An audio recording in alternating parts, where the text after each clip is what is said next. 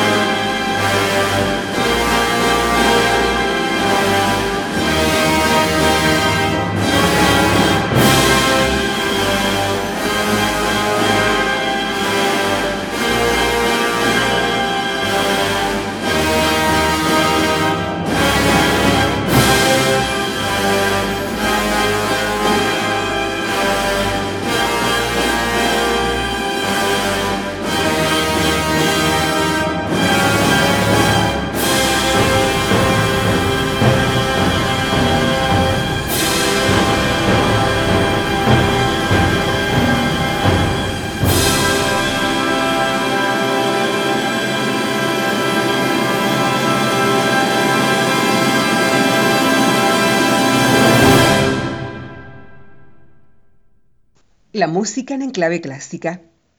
Cuarto movimiento Allegro non troppo, Victoria, de la Sinfonía número 7, Leningrado, de Dmitri Shostakovich. La Orquesta Sinfónica de Chicago, dirigida por Leonard Bernstein.